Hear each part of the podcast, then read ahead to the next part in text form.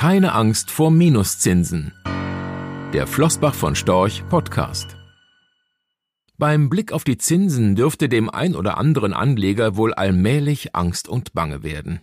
Als sicher geltende Anleihen rentieren tief im Minus. Zudem sind die Risikoaufschläge von Bonds schwächerer Kreditqualität zuletzt ebenfalls deutlich gefallen. Die aktuelle Lage im Überblick. Bei insgesamt rund zwölf OECD-Staaten rentieren zehnjährige Staatsanleihen Stand Ende August negativ. Das gilt auch für die Mehrzahl der Titel von Staaten aus der Eurozone, bei deutschen Bundesanleihen sogar über alle Laufzeitenbereiche hinweg bis zu 30 Jahre. Vor allem das lange Ende, also die Renditen für Titel mit sehr langen Laufzeiten, sind zuletzt noch einmal signifikant heruntergekommen. Der Markt ist also wohl der Ansicht, dass die Minuszinswelt noch sehr lange Bestand haben wird.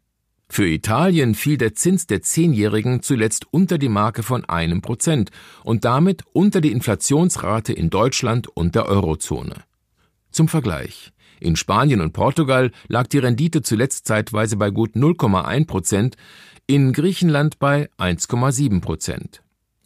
Nach Inflation bleibt für statische Anleger, die ausschließlich in Rendite PA denken, nur der sichere Wertverlust des Vermögens. Die Rendite einer inflationsindexierten deutschen Bundesanleihe mit einer Restlaufzeit von knapp 27 Jahren fiel zuletzt auf minus 1,5 Prozent. Zu diesen Konditionen beträgt der immerhin inflationsgeschützte Wertverlust am Ende der Laufzeit mehr als 35 Prozent. Auch bei US-Staatsanleihen sind die Zinsen zuletzt gesunken. Inklusive Kosten für die Währungsabsicherung taugen selbst Titel mit zehnjähriger Laufzeit nicht mehr, den Wert des Vermögens real zu erhalten. Hinzu kommt, immer mehr Anleihen von Unternehmen rentieren ebenfalls negativ, darunter etwa langlaufende Titel großer Konzerne. Diese Liste, die sich sicher noch ergänzen ließe, zeigt unseres Erachtens vor allem eines. Anleger, welche sich Anleihen guter Qualität einfach nur bis zum Ende der Laufzeit ins Depot legen, um den jährlichen Coupon einzustreichen, erleiden reale Vermögensverluste. Vor vielen Jahren standen solche Bonds einmal für risikolose Rendite. Das änderte sich im Zuge des historischen Zinstiefs. Buy and Hold stand schnell für renditeloses Risiko. Damit nicht genug. Aktuell sorgt diese Strategie im Endergebnis für garantierte Verluste. Das gilt auch bei passiven Anleiheinvestments, etwa bei ETFs, die lediglich den Markt abbilden, Einzeltitel aber nicht aktiv handeln. Schon in Zeiten, als das Zinsniveau merklich höher lag.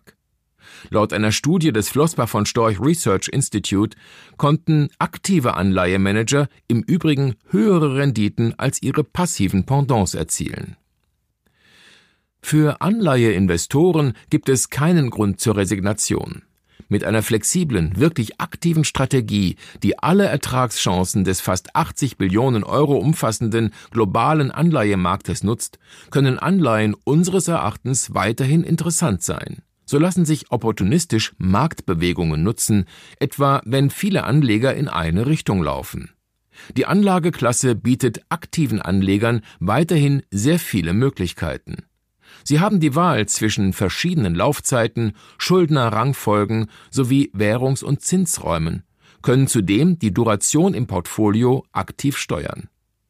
Auch der aktive Einsatz von Termingeschäften, also Derivaten, kann den Wert des Portfolios stabilisieren und Renditechancen bieten. Bei dem Ziel, das Vermögen langfristig zu erhalten und zu mehren, spielen Anleihen unseres Erachtens nach wie vor eine wichtige Rolle zumindest wenn man eine klare und kaufmännisch geprägte Investmentphilosophie hat und in der Lage ist, die sich bietenden Chancen aktiv zu nutzen. Rechtlicher Hinweis diese Publikation dient unter anderem als Werbemitteilung. Sie richtet sich ausschließlich an Anleger mit Wohnsitz bzw. Sitz in Deutschland.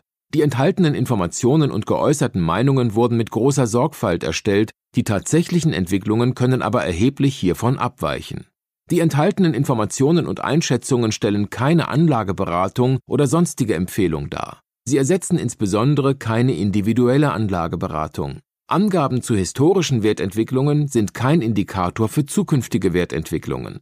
Relevante rechtliche sowie weitere Unterlagen zu Flossbach von Storch Fondprodukten sind auf der Webseite www.flossbachvonstorch.de abrufbar. Die in dieser Veröffentlichung enthaltenen Inhalte dürfen nicht ohne die schriftliche Zustimmung der Flossbach von Storch AG vervielfältigt oder verwendet werden. Ein umfangreiches Glossar zu Themen und Begriffen finden Sie auf www.flossbachvonstorch.de slash Glossar.